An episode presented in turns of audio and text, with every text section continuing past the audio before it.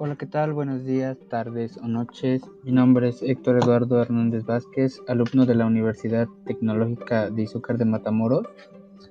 Bueno, este es mi podcast de acuerdo a la materia de expresión oral y escrita, el cual habla sobre el control de las malezas en cañas de azúcar, ya que, bueno, este, en mi localidad, la caña de azúcar es lo que más se cosecha Estamos a hoy 20 de noviembre de 2020.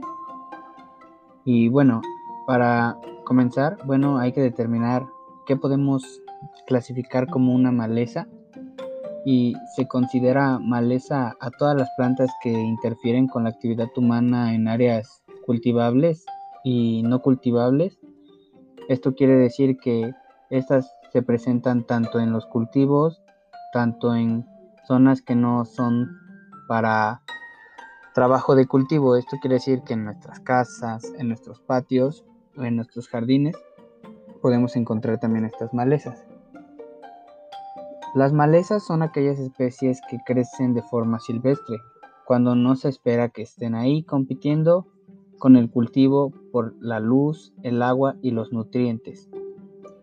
Pese a los riesgos naturales, algunas de las afectaciones de las malezas pueden ser que albergan insectos y patógenos dañinos a las plantas cultivables, aumentan los costos de contaminación a la producción, su presencia, bueno, reduce la eficiencia en la fertilización y, bueno, se incrementan los gastos para el manejo del para el manejo del tratamiento del cultivo.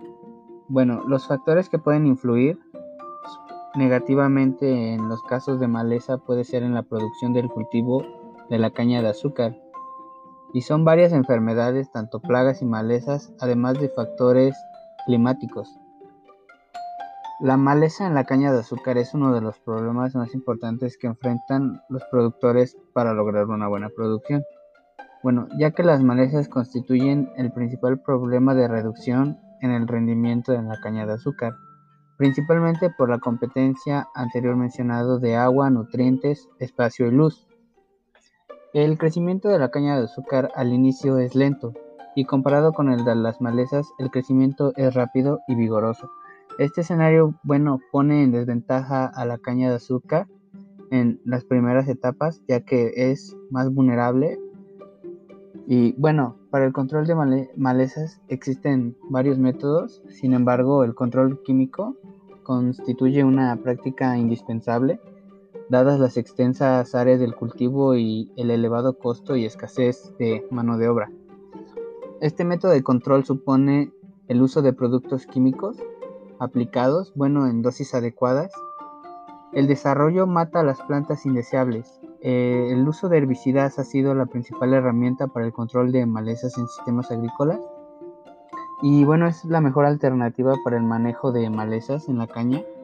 Constituyen este, herbicidas, eh, tal es el caso del alión, eh, el cual se aplica en posmergencia temprana. Y el alión ha sido un caso exitoso en países productores de caña. La maleza es mala porque su impacto no solo se mide en pérdidas y reducción de cosecha, sino también hace estragos a futuro en las tierras de cultivo. El rendimiento agrícola en áreas este, se ve afectado por la maleza tanto a llegar a cambiar tanto el suelo y obliga a los productores a hacer un cambio de cultivo. Bueno, estos porcentajes en los últimos tiempos en las cosechas de caña de azúcar se ha visto en un 15%, pero el daño más fácil de medir es el costo generado por el control de las plagas de esta maleza, que se incrementa y se propaga fuera de promedios.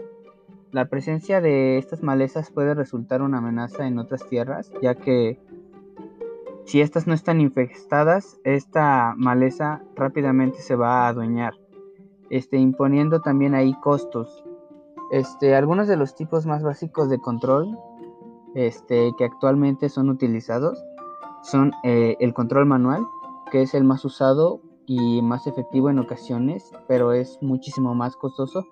Además que en muchas ocasiones se ha demostrado que causa un daño mecánico al cultivo, aunque se haga con muchísimo cuidado, este, bueno, sabemos que sí o sí le causa daño. Y bueno, tenemos también el control mecánico que se realiza con equipos tirados por caballos o, tractores, dependiendo del estado de cultivo y la cobertura y altura de las plantas.